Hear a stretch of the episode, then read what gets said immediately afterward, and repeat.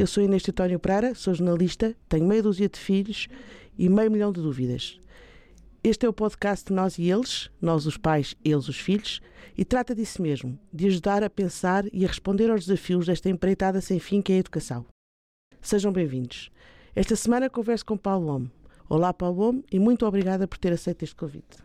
Paulo Homme é médico e doutorado em pediatria, é professor associado na Universidade Católica e na Faculdade de Medicina da Universidade de Lisboa e diretor do Departamento de Pediatria do Hospital Beatriz Ângelo desde 2012. Tem cinco filhos e vários livros publicados sobre infância, educação e pediatria. O tema desta semana é as urgências de pediatria e o uso e o abuso dos pais há uns anos escrevi um livro sobre este tema, chamado O Infectário. Infectário, exatamente. Uh, o objetivo dizia na altura que era sossegar os pais e ajudá-los a lidarem com os sintomas que os filhos apresentam. É e era sossegá-los. Conseguiu? Uh, só parcialmente, só parcialmente. Uh, de facto, as crianças, principalmente as mais pequenas, têm uma combinação de fatores que leva os pais a ficarem muito preocupados quando elas ficam doentes. Por um lado, principalmente as mais pequeninas, ainda têm um sistema imunitário que está pouco desenvolvido e, portanto, enfim, apanham qualquer coisa, como os pais costumam dizer.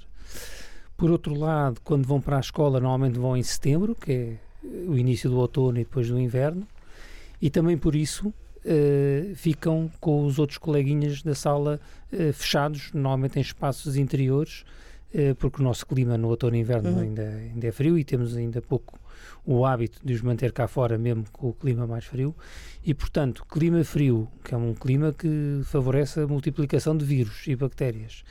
Uh, muita criança junta e sempre algumas doentes faz com que as crianças invariavelmente passem o inverno com alguma coisa. É raro não terem nada. E, e, acha que é por isso que os pais abusam das urgências? Ou os pais abusam. Primeiro, os pais abusam mesmo das urgências? Os pais abusam muito das urgências. Hum. Muito.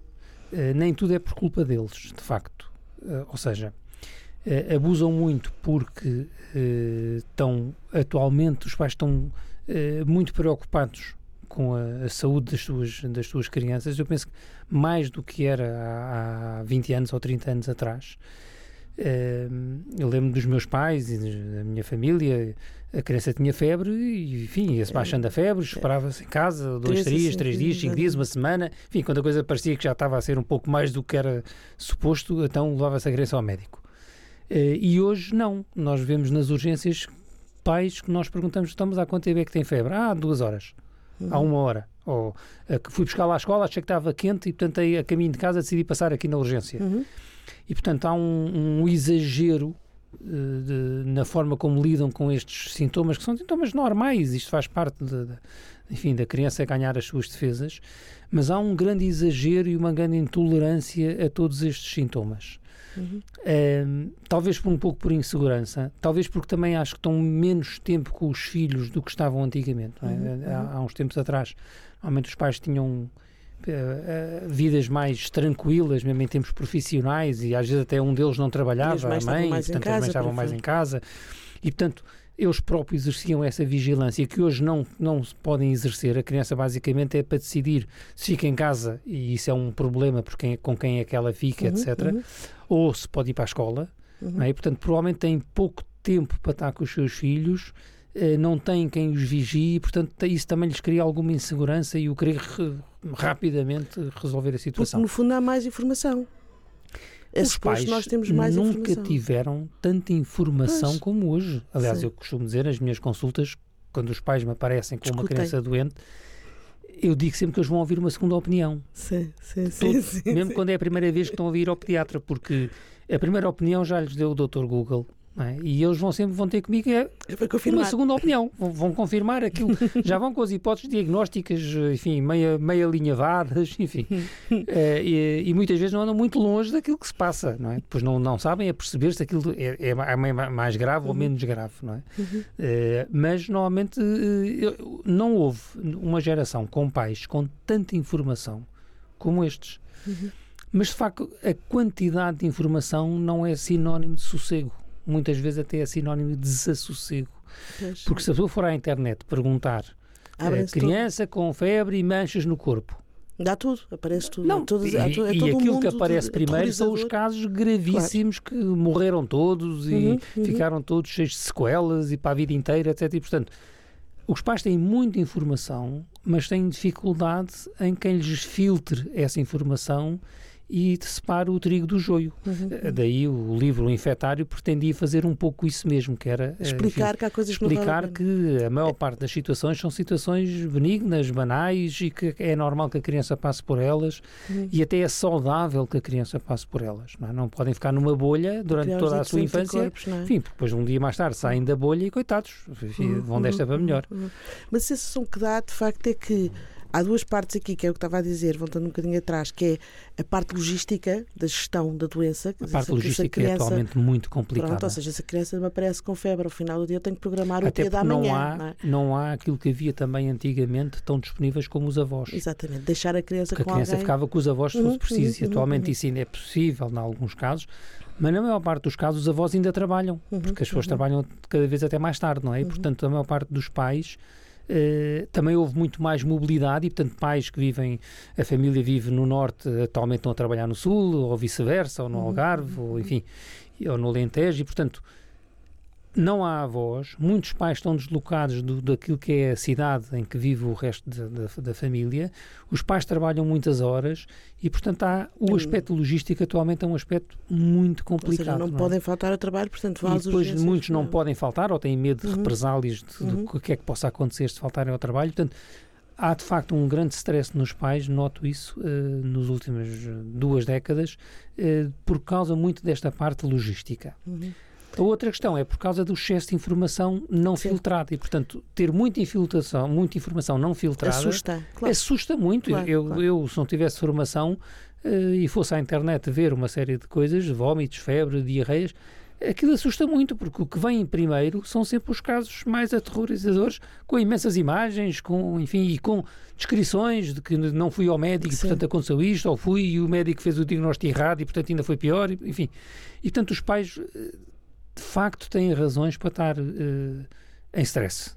Mas, por outro situações. lado, não existe plano B para não às urgências. Ou seja, uma pessoa tem Eu acho que primeiro não há, não há o plano inicial ainda, que é uhum. é muitas destas crianças e muitos destes pais não têm médico de família sequer, não é? Uhum. Não existe. Então, na região de Lisboa é um, uma, uma situação calamitosa, não é? E uhum. algumas áreas, então, ainda mais. E, portanto, nem sequer se pode fazer esta prevenção, uhum. que é aquela consulta de rotina em que uh, o médico vai dizendo aos pais: olha, se aparecer isto, faça isto, se aparecer isto, faça aquilo, quando é que deve ir à urgência, quando é que não deve ir, etc. Portanto, este trabalho de rotina, de prevenção, na maior parte das famílias, ou em muitas, muitas famílias, em milhares de famílias, não é feito. Uhum. Não é? E, portanto, uh, não há esta literacia uh, como devia haver.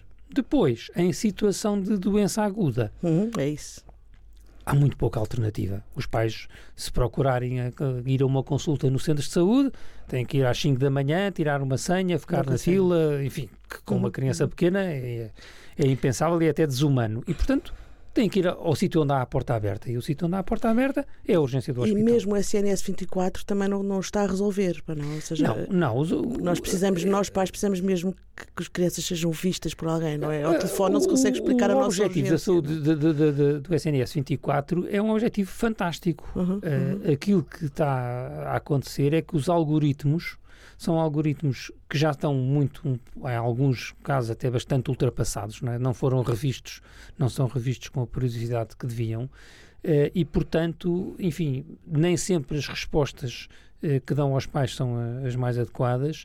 Uh, e muitas vezes aquilo que vemos é que os pais não ficam sossegados com aquilo que lhes é dito na, na, na, no SNS 24 e, portanto, uh, acabam por nada como ser visto por um pediatra ou ser visto por um, é um médico na urgência hospitalar. E daí depois o entupimento das urgências hospitalares, especialmente na, durante o outono e inverno, em que as pessoas ficam horas e horas à espera, numa sala de espera, onde há muitas crianças doentes. E, portanto, onde ainda é pior, ainda vão lá para o ficar mais... O melhor sítio para apanhar uma doença é, é na sala de espera de um hospital com tudo que a criança, com a vomitar, com tosse, com diarreia, com, enfim, com tudo o que há, com meningites, com pneumonias, e a pessoa às vezes vai com uma coisa muito banal, não é? A criança está constipada, pronto, não tem mais nada.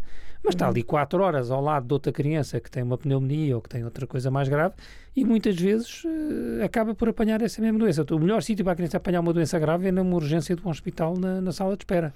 E o que é que acha que então que se deve fazer? O que, qual, é, qual, é, qual, é, qual é que seria o plano para isso?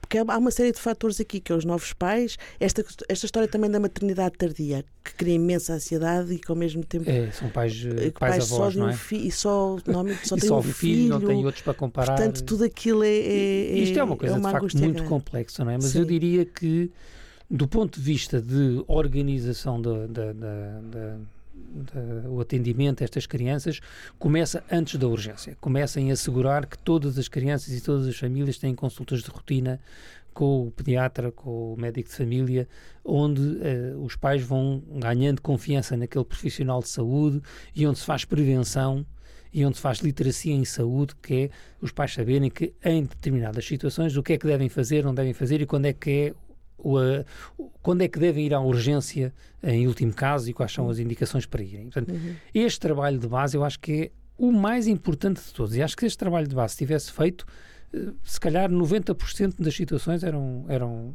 resolvidas. Uhum. O segundo é, em situações de doença aguda, a grandíssima maioria, 99%, poderia ser resolvida também em postos de atendimento de urgência nos próprios centros de saúde. A criança não tinha que ir para, uma, para um hospital. Eh, e, portanto, haveria uma maior dispersão, menos casos para ver em cada centro de saúde e não estava tudo concentrado numa urgência hospitalar uhum. com 5 horas de espera ou 6 horas de espera. Portanto, a organização do atendimento na doença aguda também pode ser muito melhorada. E depois, em termos profissionais, havia que também, enfim, de fazer a legislação eh, adequada para que pai ou mãe que precise ficar em casa com os seus filhos, isso não seja um drama e não vá, enfim, prejudique, não prejudique, prejudicar não é? nem no seu salário, nem no seu, na sua progressão na carreira, nem no, enfim. Eh, e criar, isto é muito mais uma questão de mentalidade de um povo inteiro, não é? é. Do que propriamente uma coisa isolada, não é? Ou seja, é? é? É, é, nós como, como população, como comunidade, uh, aceitarmos que, que, o normal é pais que têm crianças, as crianças estejam uh, doentes de vez em quando, e que os pais tenham que ficar com elas e que isso não seja necessariamente um, um drama, seja encarado como uma coisa é, habitual. Mas eu também vejo, reparo bem nisso, até, até deixar hoje em dia os pais, quando deixam as crianças nas creches, nos primeiros anos, uh, aquele primeiro dia da creche ou primeiro dia de escola, eu acho que os pais ainda sofrem mais do que os próprios filhos. Ou seja, houve aqui até uma inversão desta, desta ansiedade, desta. desta... É, e... e isso, eu, isso aí mesmo. Uh, apesar dos pais, pais, pais, não mães, os pais, estarem mais envolvidos na vida das crianças, isso também não tem aliviado, para não? Não. É... É, é, parece um bocadinho um paradoxo, como eu estava a dizer há, há pouco. Nunca tivemos pais com tanta informação e nunca tivemos pais tão inseguros uhum. ao mesmo uhum. tempo, não é? Este excesso de informação, penso que muitas vezes se reflete apenas numa maior ansiedade dos pais. E acha que há uma diferença entre o pai e a mãe? Ou, é, ou as mães não. continuam a ser mais ansiosas? Não, não. Acho que é, depende da personalidade de cada um. Vejo mães muito ansiosas, como vejo pais muito ansiosos. Enfim, há, há de tudo. Acho que depende mais um bocadinho da personalidade de cada um. Uhum. Uh, o facto de não haver o apoio dos avós não é? que muitas vezes tinham experiência e, portanto, uhum. podiam tranquilizar na forma de lidar com várias situações. O facto de muitas vezes terem só um filho, não terem mais, e, portanto, não há aquela experiência de ah, isto já aconteceu com o mais velho ou com os mais velhos. Eh, os pais sentem-se também muito sozinhos, não é? Uhum. E isto tudo cria bastante insegurança. E eu penso que aqui tem que ser a proximidade com o profissional de saúde, seja o médico de medicina geral e familiar, seja o pediatra, uh, que tem que, que, que, prevenir estas situações. Porque os pediatras, eu no outro dia, os pediatras fazem muito hoje, metade da consulta é de psicologia. Mais do que pediatria. Olha, uh, metade é pouco. Eu acho que uh, uh, mais de metade da consulta é de psicologia. Até porque a doença física, a otite, a amigdalite, atualmente é muito facilmente tratada. Enfim, é, é facilmente diagnosticada e facilmente tratada. Eh, e, portanto, sobram depois as doenças mais raras, as doenças graves, etc. Mas aquilo que é o banal eh, atualmente é muito facilmente diagnosticado e tratado. Uhum. O que é que não é facilmente uh, tratado? É tudo o que tem a ver com educação, tudo o que tem a ver com disciplina, tudo o que tem a ver com ansiedades dos pais. E, portanto, atualmente, mais de metade da consulta é para falarmos sobre disciplina, educação, comportamento, uh, como educar uma criança, não é? Exatamente. E, isso, atualmente até acontece uma coisa que não acontecia de todo há 20 anos atrás, que é consultas de pediatria em que vão só os pais. Não vai a criança. A consulta está marcada em nome da criança e nós chamamos a criança e aparecem os pais, então a criança. Ah, não, hoje viemos só nós. Porque queremos conversar sobre educação, disciplina, regras, etc, etc. E a criança não vai à consulta de pediatria, vão os pais. que é uma coisa que antigamente era impensável, não, porque isto há 20 anos atrás achávamos que os pais estavam malucos. E hoje, digo-lhe, todas as semanas eu tenho consultas de pediatria só com os pais. Porque de facto é aquilo que atualmente mais os preocupa tem como a ver com a criança, como, é? como educar. Se os comportamentos são normais. Educar com amor e disciplina, e que os pais veem isto com enfim, coisas muito sim, sim, antagónicas sim. e impossíveis de, de, serem conseguidas. E é por isso que aqueles comportamentos são normais também, não é? Sim. Se, se, aquela, se, se a forma como está a acontecer. Se sim, é... se, a forma como, se a forma como a criança está, está a, crescer, a, comportar é normal uhum. e se a forma como os pais estão a lidar com esse comportamento da criança, portanto, o comportamento dos pais sim, face sim, à criança, sim, se também é normal ou não. E muitas vezes não é. Sim, sim, sim. E muitas vezes não é. E diga-me outra coisa, em relação a, a, os pais sozinhos, as mães sozinhas, muito, há muitas mães sozinhas hoje em dia, não é? Ah, e ah. essa, quando estava a falar de há 20 anos para cá, porque está sempre tentado a dizer que é, a grande transformação é de há 20 anos para cá. Sim. O que é que se passou? O que é que. Há 20 anos para cá, porquê? Já eu, eu até acho que tem a ver com, este, com todas essas transformações que tivemos a sim, falar sim, em sim. termos de. Tem a ver com a informação, com sim, tudo isso. Tem a ver com, com a nova caracterização das famílias. há 20 anos atrás ou há 30 anos atrás não havia internet, não é? Sim, sim, ou seja, tem a ver com o excesso de informação, com a informação não filtrada, tem a ver com a, a mobilidade das famílias que passou a ser muito maior, tem a ver com os avós começarem a trabalhar uhum, até mais tarde uhum. e não poderem ficar com as crianças. Enfim, tudo isto que temos estado aqui a falar são coisas que são Uh, são novas, sim. E a nova captação das famílias também. Há 30 anos para cá, quer dizer, uhum, há, uhum, há 30 anos vivíamos numa sociedade completamente diferente. Uhum, uhum, uhum, e acho que as crianças estão mais ou menos estáveis, ou seja, esta questão das redes sociais, do digital, é, preocupa, entra pelo consultório adentro de uma forma mais abrupta, entra, mais intensa. Às vezes os pais estão preocupados, mas eu acho que pior do que isso. Às vezes os pais não estão preocupados porque nem têm a noção. Uhum. Ou seja, quando faz parte, enfim, das minhas consultas de rotina, falarmos sempre da parte da tecnologia Exatamente. e dos ecrãs e dos jogos. E muitas vezes os pais consideram normal aquilo que se passa quando é que são situações muitas vezes que não são nada normais, ou seja, o número de horas que a criança está eh, ligada à tecnologia, não é? Aliás, os estudos mais recentes mostram por exemplo, no, no, nos Estados Unidos, um adolescente está por dia cerca de 8 horas ligado à tecnologia, seja a ver um ecrã, seja a ouvir música com os seus fones, seja, seja redes sociais, são cerca, redes sociais, são cerca de 8 horas por dia. E as consequências disso 8 horas por dia. Em Portugal, o estudo que também temos mais recente mostra que estamos a, na, caminho, já ultrapassa as 6 horas por dia. Uhum. Um, e, portanto, isto é um exagero, não é? Uhum. E muitas vezes os pais não só não se, não se percebem, como por muitas vezes utilizam isso em benefício próprio, porque enquanto a criança está entretida com os ecrãs, aquilo funciona como uma ama é, eletrónica, não é? Portanto, a criança está a chorar, mas põe-se à frente da televisão a ver uns, uns desenhos animados e fica calma e tranquila, vai ficar uma hora ou duas ou três a claro. ver desenhos animados. Nós já sabemos que isto, do ponto de vista de desenvolvimento uh, da personalidade e desenvolvimento intelectual, é péssimo. É? Seja, Quais são criança, as consequências? A criança não devia ter ecrãs, devia ter zero ecrãs até aos dois anos. Uhum. Não, não até ter... aos dois, estamos a falar até aos dois. Até aos dois. Sim, sim, sim, sim. Se me disser quantos pais é que eu conheço em que a criança tenha zero ecrãs até aos dois, não sei se conheço algum, só, só assim alguns é, muito rigorosos, mas não é, é atualmente a pressão para que a criança tenha ecrã é imensa. Imensa. Uhum, não é? Uhum. e portanto, muitas vezes os pais nem têm esta noção. E é quando nós puxamos o, o assunto à conversa que acabam por, por, por ver que é, é, é em demasia. Mas muitas vezes os próprios pais têm, uh, têm excesso de utilização desta tecnologia. Portanto, quando Sim. nós dizemos, por exemplo, ao almoço não pode haver telemóvel. Uhum. E depois devemos os pais ao almoço a, sim, a, a ver mensagens, claro, a ir ao Facebook, claro sim, claro e ao Instagram, e, enfim. e a dar aquele exemplo aos filhos, porque uhum. mais importante do que aquilo que lhes dizemos é uhum. aquilo que fazemos. É? Claro, é e portanto, dizer oh, oh, não podes ver televisão durante as refeições, mas os pais estão a ver televisão eh, durante as refeições, ou não podes ir ao telemóvel mais do que este X tempo por dia, e os pais vão esse X tempo por dia. Por muito que digam, se eles não fizerem, Uhum, Esse é o exemplo que estão a dar aos seus filhos e, portanto, e quais são as consequências que tem visto nisso, nas próprias crianças, no crescimento das crianças? Isolamento, e de isolamento Sim. imenso isolamento, uhum.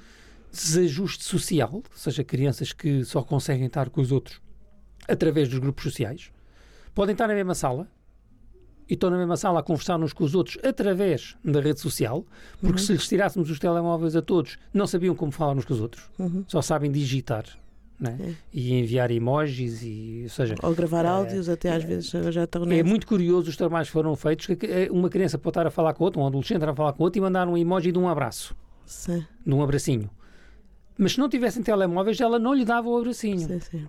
Porque uhum, acha esquisito não sabe uhum, como é uhum, não sabe como é que sente uhum. e portanto acabam por só saber comunicar através do texto e, da, e das imagens e não uhum. uh, presencialmente e tocarem-se e abraçarem-se. Portanto, é nas relações, nas relações sociais. Nas relações sociais nota-se muito o isolamento Sim. e depois temos níveis, então a, a nível dos países ocidentais, temos níveis de depressão como nunca houve na história da humanidade, na, na, na infância e na adolescência, uhum. e temos recordes todos os anos de tentativas de suicídio como nunca houve na infância e na adolescência, principalmente na adolescência. Uhum. E, portanto, numa sociedade cada vez melhor, cada vez mais rica, cada vez com mais privilégios, cada vez com uma vida melhor, uhum. é, como é a sociedade ocidental, e temos adolescentes cada vez mais permitidos e cada vez a, a, a tentarem mais o suicídio, é porque alguma coisa não está bem. Há algum é? péssimo peixe. E porque isto é muito cheio de nada. É? É, um, é, um, é um cheio de nada, é um cheio de vazio. É? é um, é um, chega ao fim do dia,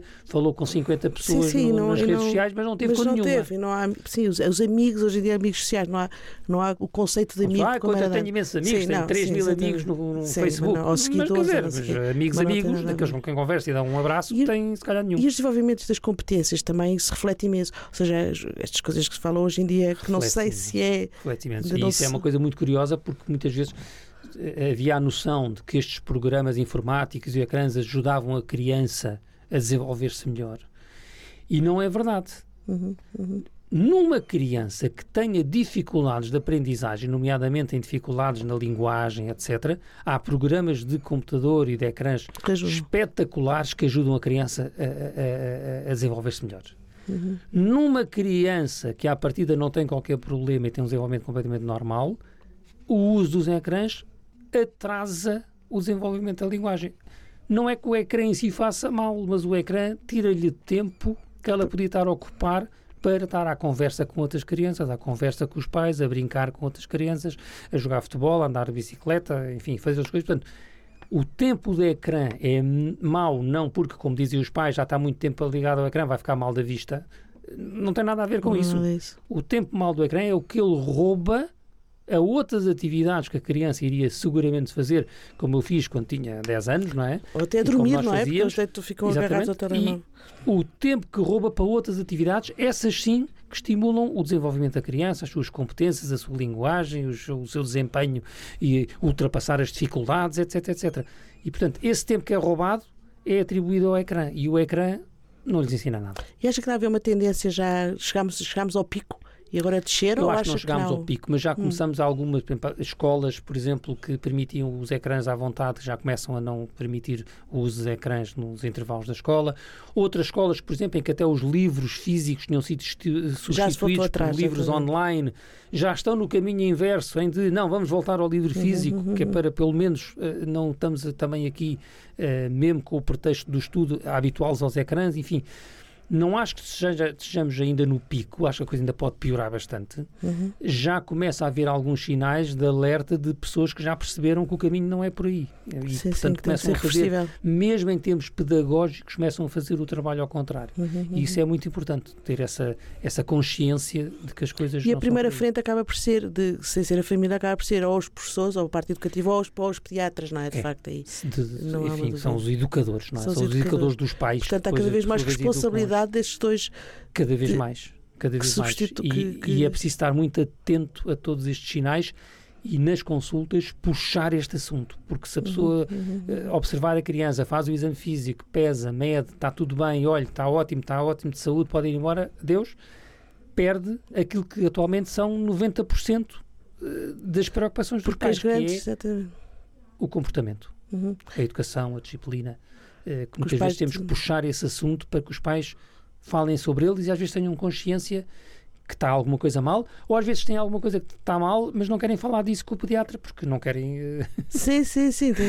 Querem uma vez veio, veio, veio uma filha minha levei uma, uma filha, a minha filha ao pediatra e ela tinha uma nódoa negra que fui eu que lhe agarrei no braço com um bocadinho mais de força e ela ficou com a nódoa negra e ela chega aí e a pediatra perguntou tu o que é que é? Já foi a mãe que me apertou o braço e eu fiquei já está na, na comissão nós, nós sentamos sentimos-nos sempre constrangidos quando... é, mas, e eu, mas daí, daí que se a pessoa tiver aquela relação de confiança e de rotina com o seu médico e com claro, o seu pediatra nada disso, foi, foi, foi nada disso depois depois é, claro. é, importante, as pessoas claro. já se conhecem e, portanto, nem é preciso sim, sim, sim, falar sobre muitas coisas claro. já estão. Mas já levou algum dos seus filhos às urgências ou não? Já, já, já. Já, tive já apanhou que, imensos sustos? Já, já tive filhos que, com crises de asma, tive filhos que partiram o braço, tive filhos com meningite. Eh, enfim, tive filhos com pneumonia, enfim, já tive que, enfim, necessidade de levar os filhos à urgência Isso, todas elas, que justificavam, todas elas é? justificavam, como sim, é óbvio. Claro, enfim, que seria. que seria, mas, mas de facto, quando é preciso, é preciso, não é? E, portanto, sim, e é sim, isso que faz parte do nosso trabalho, eh, enfim, como educadores dos pais exatamente ensinar-lhes quando é que devem ir à urgência e quando é que não devem ir. E haver uma segunda porta, haver uma porta para isso, de facto. Haver, porque nós pais não percebemos o que é que é urgente ou o que é que não. Para nós, tudo o que acontece com os filhos é urgente, não é? Basicamente. Sim, mas. E temos enfim, imensa. Sim, mas é preciso haver esse discernimento. Conversando sobre isso, quando a criança não está doente. Exatamente, é muito mais fácil. Pode-se fazer muita prevenção de muita ida à urgência uh, completamente desnecessária. Okay. Muito obrigada, Paulo Momo, por esta conversa e a todos os que a seguiram. Este é o podcast Nós e Eles, que está disponível nas várias plataformas e no site do Jornal Sol. Sou Inês Titónio Pereira e para a semana volto com mais um episódio, mais dúvidas e um novo convidado.